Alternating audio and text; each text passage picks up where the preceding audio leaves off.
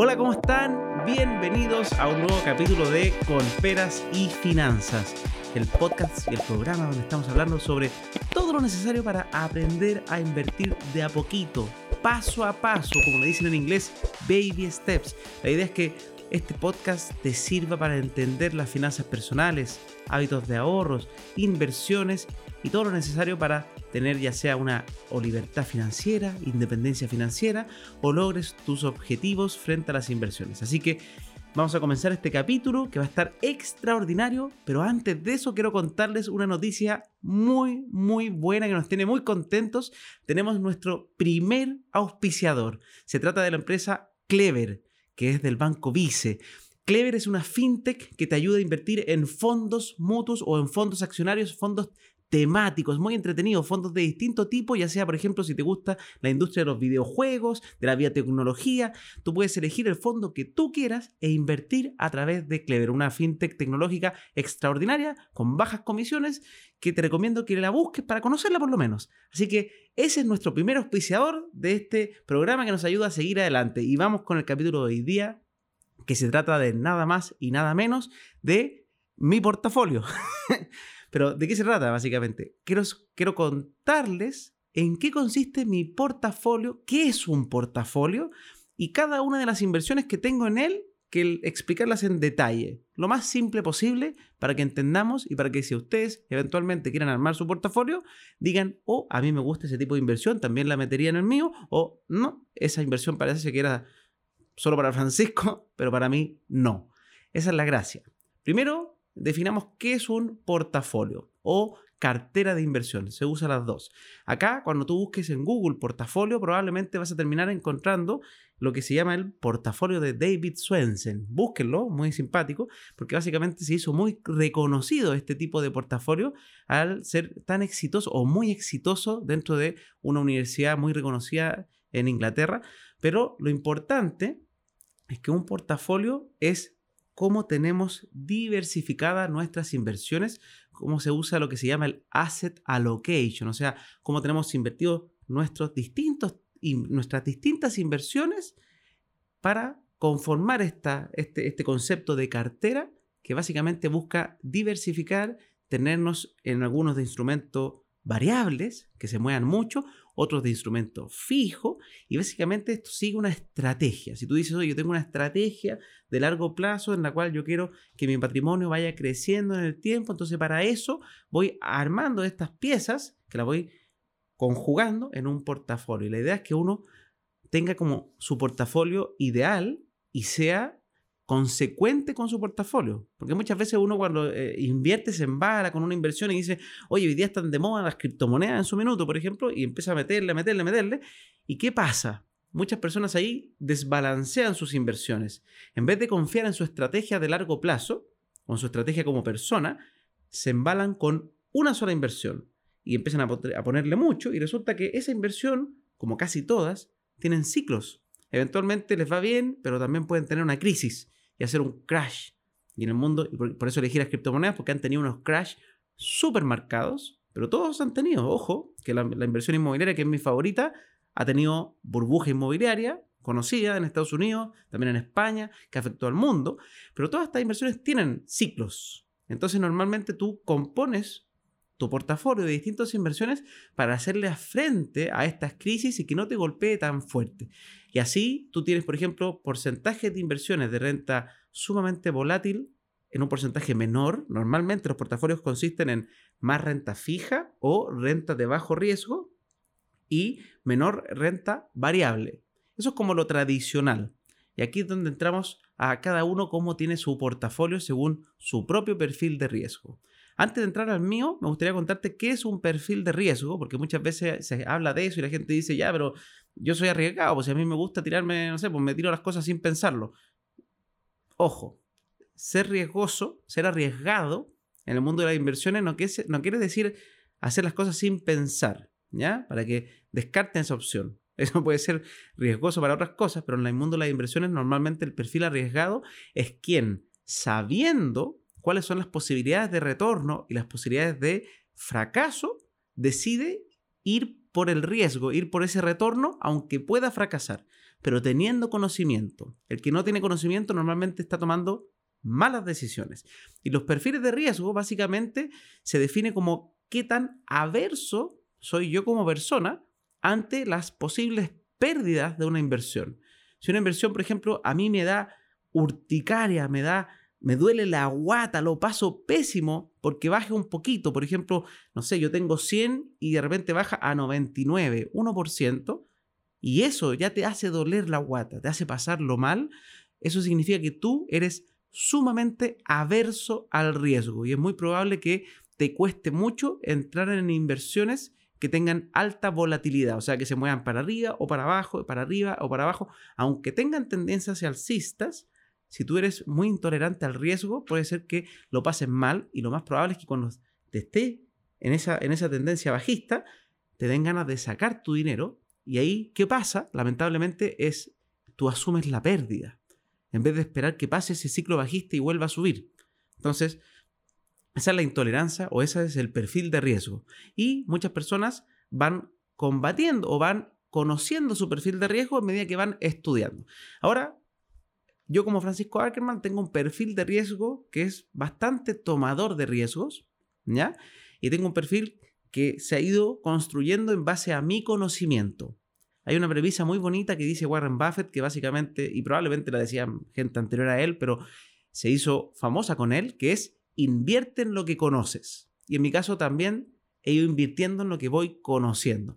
Partí y mi principal asset o mi principal eh, activo dentro de mi portafolio son las inversiones inmobiliarias. ¿Por qué? Porque básicamente me he dedicado más de 8 años a esta industria, entonces ya tengo buen ojo, puedo elegir bien las propiedades que quiero invertir y eso me ayuda a tener buenas oportunidades de inversión. Entonces yo les diría que aproximadamente entre el 40 y el 50% de mi portafolio de inversión es inmobiliario. ¿Y cómo se desglosa esto? No les voy a contar números exactos porque obviamente no quiero ni herir sensibilidades, ni que alguien diga, oye, que millón, no, nada.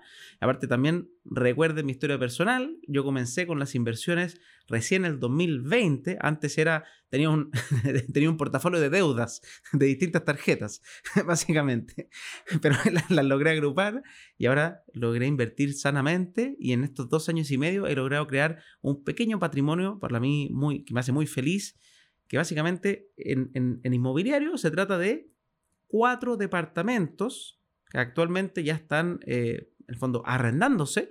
Estos cuatro yo los tengo compartidos junto a mis hermanos. Esta pregunta me la hacen mucho, que es, oye, pero ¿cómo lo hiciste? ¿Compran a medias? ¿Compran con una sociedad? No, en sencillo, y acá uno tiene que ir viendo sus posibilidades, porque hay familias que se destruyen por no tener las confianzas suficientes, entonces no me copien a mí, por favor, esto cada uno tiene su camino. En mi caso, con mis hermanos, que somos, somos tres hermanos, tenemos una confianza bastante alta, sumamente alta. Entonces ellos saben que yo me dedico al mundo inmobiliario y yo les conté cuando estaba empezando con este camino de volver a invertir bien, que encontré buenas oportunidades de inversión inmobiliaria. Yo me podía comprar solo un departamento. Entonces les dije, oye, los quiero ayudar a que ustedes también tengan inversiones, porque ellos no tenían tantas inversiones por su cuenta. Y además quiero que ayudar y aprovechar estas oportunidades para mí y para ustedes. Entonces nos juntamos y entre los cuatro nos compramos cuatro departamentos, o sea, el pie de cuatro departamentos. Dividimos los costos entre los tres y sacamos los créditos dos a mi nombre y dos a nombre de otro de mis hermanos. Y nos dividimos todos los costos y los ingresos entre tres. Es muy sencillo de hacer, pero básicamente hay que tener las confianzas suficientes. Otra alternativa es la de crear una sociedad de inversiones para hacerlo todo bajo norma básicamente eh, y legal y, y también numérica, en todo sentido, ¿verdad? Contable, que eso también uno lo puede hacer y es muy sano. Pero en nuestro caso lo hicimos en base a confianza y así también aprovechamos los beneficios tributarios que comenté en el capítulo. Si no lo has visto, ándate al capítulo de inversión inmobiliaria, pero los beneficios tributarios del DFL2. Entonces yo tengo mis dos DFL2, mi hermano tiene sus dos DFL2 y por esos cuatro departamentos, por ejemplo, no se paga impuesto a la renta. Entonces ahí es donde uno aprovecha ciertas franquicias tributarias que existen para ir estructurando patrimonio familiar. Entonces esos cuatro departamentos, ¿cómo considero el patrimonio acá? También esto es importante, que mucha gente dice, pero Francisco, eso tiene deuda. Exactamente, tiene deuda hipotecaria. Entonces, para efectos de mi portafolio, ¿qué considero yo básicamente considero un tercio del pie de esos cuatro departamentos, ¿ya?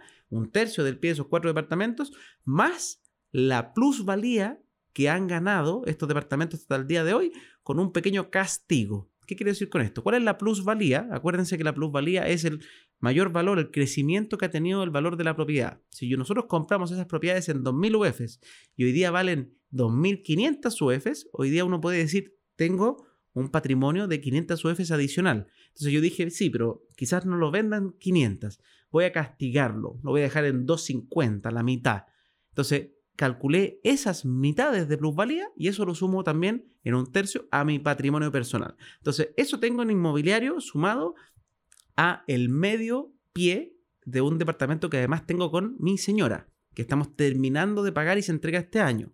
Y además un terreno en el sur muy bien ubicado, el que quiera comprar, avíseme, no, muy bien ubicado entre Carelmapu, que es una playa en el sur, antes de cruzar a Chiloé, en el sur continental, y Parwa, que es el pueblito que está donde uno toma el transfer a Chiloé. Entre medio de esas dos localidades hay un condominio, ahí me compré una parcelita que básicamente también está considerada dentro de mi patrimonio inmobiliario.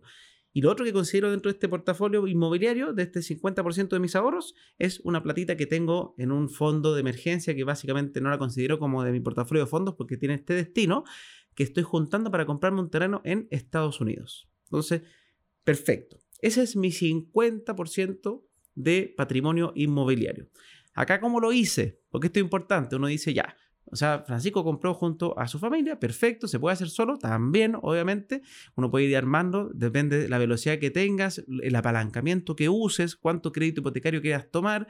Pero acá recuerden que formas de comprarse departamentos, propiedades, estacionamientos, bodegas, hay bastante. Tenemos un capítulo en extenso de eso, el capítulo número 4, si no me equivoco, de Comperas y Finanzas.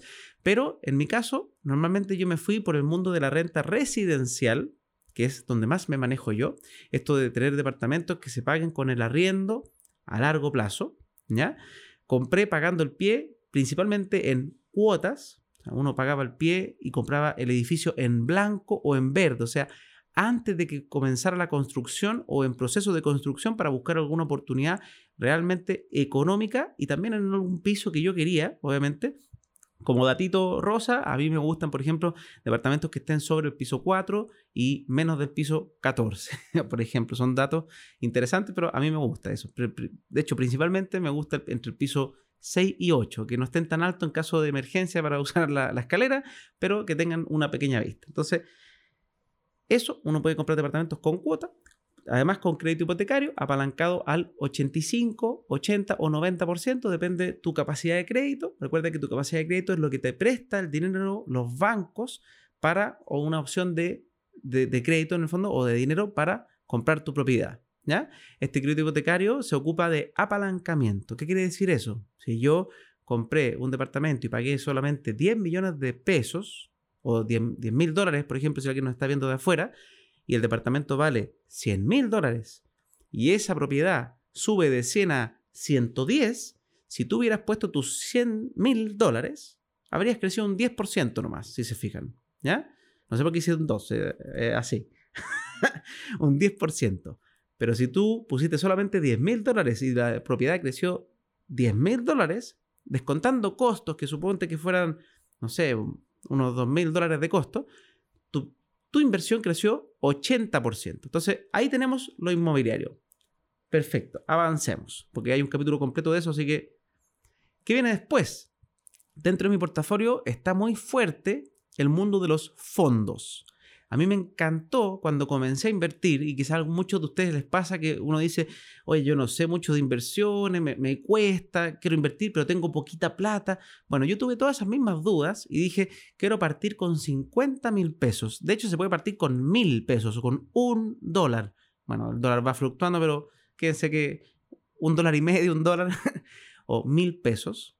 Yo lo hice con 50 mil pesos y dije, un fondo mutuo. ¿Qué es un fondo mutuo? Básicamente es un vehículo de inversión, ¿ya? Un vehículo de inversión en el cual adentro se encuentran un montón de activos. ¿Con qué quiero decir con activos? Por ejemplo, acciones, cuotas de otros fondos, depósitos a plazos, bonos del tesoro, o sea, todas estas cosas que uno dice, oye, yo todavía no me atrevo a invertir en una acción por mi cuenta, no, no, he estudiado la empresa, no la entiendo.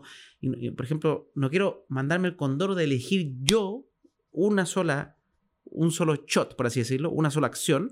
Entonces el fondo agrupa un montón de estos activos, cosa que para que te vaya mal, tiene que a todo irle mal, que es más o menos difícil. Obviamente en una crisis todo puede bajar, pero es difícil que todo quiebre, como si puede pasar quizás con la acción que tú elijas que se va al suelo y quizás no se recupera.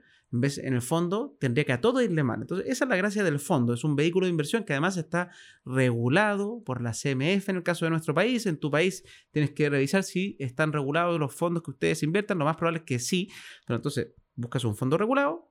Y yo, en mi caso, invertí en Fintual, que es una fintech tecnológica, y después empecé a abrirme a un montón de, empresas parecidas, como, en mi caso, por ejemplo, lo que más tengo es en DBA Capital, que es una empresa de fondos de inversión que son eh, tácticos, que eligen. Yo me fui en unos fondos que son de microchip de tecnología, que me gustó mucho esa tendencia. Entonces, tengo principalmente en fondos de DBA Capital, después tengo fondos en Fintual, que fue donde yo partí invirtiendo y les tenía mucho cariño porque aparte, para que se hagan una idea, en el mundo de los fondos mutuos, uno cuando no sabía nada parte yendo a los bancos, clásicamente, porque los bancos uno dice, oye, como lo más grande o lo seguro, lo que uno cree que te van a ayudar en todo, pero los fondos mutuos de los bancos cobraban 5, 6% de comisión, que cuando tú le preguntas a alguien que sabe de inversiones te dice que eso es literalmente quitarle plata a la gente. Es un costo muy, muy, muy alto. Entonces aparecieron las fintech, estas empresas tecnológicas financieras, que en vez de cobrar un 6 o un 5, cobraban un 1. 1,19. Que ojo que igual para, para personas expertas en inversiones terminan diciendo, oye, eso tampoco lo encuentro tan barato, pero está dentro ya de los rangos más normales. Entonces ahí me metí en ese tipo de fondos y hoy día ya he ido invirtiendo también en otros fondos que están dentro de esta cartera, que son los famosos ETFs, que es un tipo de fondo que cotiza en la bolsa. En nuestro capítulo anterior, si puedes ir a ver lo que es muy entretenido, el que hablamos con Fernando Gómez, nos explica en amplio detalle qué son los fondos, los ETFs, los fondos accionarios y todo esto. Pero en este caso están los fondos mutuos que están estos regulados a través de una administradora general de fondos que ellos te cobran una comisión anual que te la van cobrando diaria, pero es una comisión anual básicamente por administrar tu dinero. Porque tú te unes a muchas personas en, esta organización que te administra esa plata. Y los ETFs son fondos que cotizan en la bolsa. Tú puedes comprar y vender de forma bastante líquida. Entonces los ETFs normalmente tienen costos más bajos de administración. Imagínense, para que se hagan una idea, un ETF que sigue al SP500, que es el principal índice de Estados Unidos, el del el, Standard Poor's 500, que son las 500 empresas más grandes de Estados Unidos, ese, ese fondo que se llama, o sea, ese ETF que se llama B corta OO, tiene un costo de 0,0 3% anual. Imagínense, 0,03% anual versus 1%, o sea, es más de 30 veces más que tiene un fondo administrado por una administradora. Y los costos los conocemos. Las utilidades son dependiendo de la administradora y cómo hagan su trabajo. Entonces, empecé a invertir, como les decía, primero eh, en Fintual, pero donde más puse plata es en DBA Capital, Fintual, eh, y Racional, que es una empresa que básicamente es una fintech que trabaja con dos corredoras, una corredora internacional que se llama Drive Wealth y una corredora local que se llama Vector Capital. Siempre busquen empresas que trabajen con ese tipo, con corredoras que estén reguladas. ¿Dónde puedes comprar tú? Hay un montón, porque siempre me preguntan, empresas como Renta 4, acá en Chile, que es muy sólida, muy conocida, las los mismos bancos tienen corredoras de bolsa muchas veces, van Chile Inversiones, o sea, tú puedes elegir un montón. En Estados Unidos están los dos brokers de los más grandes del mundo, Interactive Broker, TD Ameritrade, o sea, opciones para invertir en, eh, directamente en acciones o en ETFs hay miles pero por favor, ándate a empresas serias. Si vas a una empresa que te ofrece, oiga, hágase rico con 200 dólares, sin duda te están estafando. ¿ya? Por favor, no caigan en ese tipo de cosas. Entonces, busquen empresas reguladas, serias, que hagan las cosas bien, no estas empresas que te invitan de formas misteriosas a ganar plata fácil, no, eso, adiós. Entonces, en mi caso, este, este de empresas de fondos son donde yo tengo ya mi 30% de mi portafolio. Espero que ustedes, cuando estén empezando a invertir, estudien esta empresa, porque ahí es donde uno, puede decir, pero Francisco, los fondos mutuos entonces es, es un tipo de inversión, sí es un tipo, pero el mundo de los fondos también es muy grande, muy, muy grande. Piensen que yo les dije que el principal fondo donde tengo plata es un fondo especializado en microchips de tecnología que se hacen en base a litio. O sea, así de, de puntería, en ese fondo. Otro fondo que tengo es un fondo un poco más amplio. Otro fondo que tengo es un fondo de videojuegos. Hablando de, de, Clever, que es nuestro auspiciador, bueno, yo tengo un poquito en mi fondo de videojuegos de Clever, porque me encantan. A mí me gusta la industria de los videojuegos. Antes de tener a mi hijo, jugaba bastante, hoy día juego menos, pero el PlayStation 4 lo tengo en mi pieza, o sea, en mi salita. Así que la industria de los videojuegos, además de yo ser un activo jugador en su minuto, creo que es una industria que tiene mucho futuro. Además que uno ve el metaverso, cómo se viene, probablemente hay cosas interesantes. Entonces dije, un poquito de fichas en esta industria. Entonces uno puede elegir, ya sea fondos temáticos, fondos masivos, fondos estructurales, de, ya sea por países incluso, o por sectores. Sectores como la agroindustria, uno puede decir, oye Francisco, con esta crisis la, alimentación se va a volver compleja, así que ese puede ser una, una tendencia. Puede ser. Entonces tú eliges un fondo que se vaya en el mundo de la alimentación. O si no, la alimentación saludable. Entonces, eh, solamente en el mundo de los fondos, tú ya tienes un amplio espectro, el cual vas a tener que estudiar. Lamentablemente, nos guste o no nos guste, es lo que hay que hacer para que te vaya bien en la vida, en casi todo. Hay que interiorizarse un poquito. Entonces, ahí tengo entonces mi principal, mi, 30% básicamente de, de, de mi portafolio. Y después me voy a otro mundo, un poquito ya, un poquito harto, más volátil, más riesgoso para algunos, incluso que consideran que es una estafa. Para mí es una tendencia que viene con un futuro clarísimo eh, y cada vez más empresas grandes tipo BlackRock, JP Morgan hablan de ello, que es el mundo de las criptomonedas. Ahí yo tengo entre un 10 a un 15% de mi portafolio. Lamentablemente es súper volátil, entonces a veces ese 10 se convierte en un 20, en un par de meses, después se convierte de nuevo en un día, en un par de meses, porque crecen o decrecen muy rápido. Hay que tener un estómago de hierro, digo yo, a, quien invierte en criptomonedas. Eh, pero es una industria que a mí me encanta. Para quien no sabe qué son las criptomonedas, todavía no tenemos un capítulo específico de ellas, vamos a tener uno, pero pueden ver en nuestro capítulo con Nicolás Palacios, que ahí también hablamos bastante de ellas, muy interesante. El mundo de las criptomonedas en simple, ¿cómo me gusta definirlo a mí? Básicamente comenzó con la tecnología blockchain, que es una tecnología muy interesante, y Bitcoin. Bitcoin, ¿cuál era el proyecto de Bitcoin? Para que lo entiendan, que mucha gente a veces piensa que esto simplemente es como, ah, una moneda virtual, ¿para qué? ¿Para qué? Pues si existe el, peso, el dólar, lo que sea.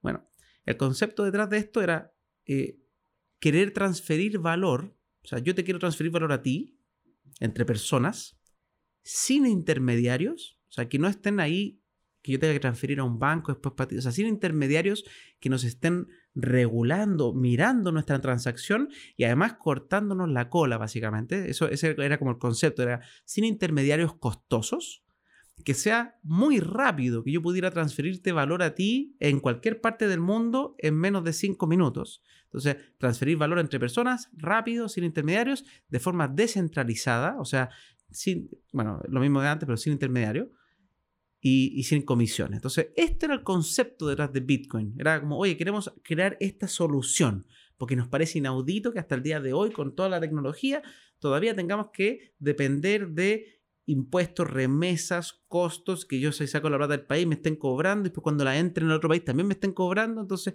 ahí apareció la tecnología como una solución a esa problemática. Eso fue Bitcoin. Y esto abrió un mundo, un mundo tecnológico que permitió, gracias a la tecnología blockchain detrás, crear un montón, un sinfín de proyectos, de los cuales, y acá es donde yo digo siempre las personas tengan ojo, porque esto es muy similar a cuando se destapó el mundo.com. Y por eso existió la burbuja.com, porque aparece un montón de empresas fraudulentas claramente, o de empresas que no tienen ningún futuro. En los proyectos criptomonedas, lo mismo, hay un montón de proyectos de criptomonedas que no tienen ni pies ni cabeza. De hecho, existen las conocidas shitcoins o meme coins. O sea, son monedas que no, tienen nada. Simplemente la gente se ríe con ellas o juega con ellas. y pueden crecer incluso porque alguien famoso tira algún tweet, así de simple, pero existen otros proyectos que sí tienen mucha cabeza, mucho trabajo detrás y que están buscando crear soluciones tecnológicas a problemáticas actuales. El mundo, por ejemplo, de Ethereum, que básicamente todo lo que es smart contracts y hacer estos contratos inteligentes, estos contratos que uno no tenga que pasar a través de un notario, sino que eh, simplemente por el hecho de firmar digitalmente esté todo entrelazado y todo esté resuelto y haga que uno ahorre en un montón de tiempo, procesos, gastos, papeles, etc. Entonces, eso es el mundo como de las criptomonedas. Ahí a mí me gustan, entonces, porque yo estudié esto y dije, ¿sabes qué? Me parece. Tú puedes llegar a la conclusión de decir, todo lo que me dijiste, Francisco, me parece hongo. Perfecto. No tengas en tu portafolio claramente. Porque tenerla así como por si acaso, pero no me gusta, es raro. Yo no tengo inversiones que no me gustan en mi portafolio. ¿ya? Entonces yo dije, acá yo sí veo futuro. Y empecé a acumular. ¿Cómo compré yo? Porque a veces dicen, ya, pero Francisco, está caro, está barato. No, no tengo idea. Y esto es lo mismo en las acciones y lo mismo en los fondos. Bueno, en las acciones uno sí puede hacer análisis fundamentales de las empresas y saber si la empresa está sub o está devaluada. Y porque, porque claramente si tú entiendes del mundo accionario y entiendes y estudias de una empresa y tú sabes que esa empresa solamente por sus activos y por lo que vende vale tanto, es el valor de la empresa y las acciones valen menos, estás comprando barato y probablemente estás haciendo un buen negocio a largo plazo. Hay muchos accionistas de, metodología Value Investment que invierten así, buscan solamente acciones devaluadas, ya sea por crisis, por eh, que se corrió la voz o rumores y se golpeó la acción y después vuelven a subir. Entonces, y hay personas que invierten con análisis técnico y van buscando las velas y que suban y, ahí tienen otro mundo también. Son dos mundos distintos. Bueno, en el mundo de las criptomonedas, yo dije, no sé cuánto es barato, cuánto es caro, pero lo que sí sé es que yo puedo ser disciplinado y voy a comprar todos los meses una porción tanto de Bitcoin y de Ether, que eran las dos criptomonedas que a mí me gustaron, porque sí creo que en el largo plazo, ¿cuánto es el largo plazo para mí? Sobre 7, 10 años, esto va a ser exitoso, esto va a ser algo que se use a diario en todo el mundo.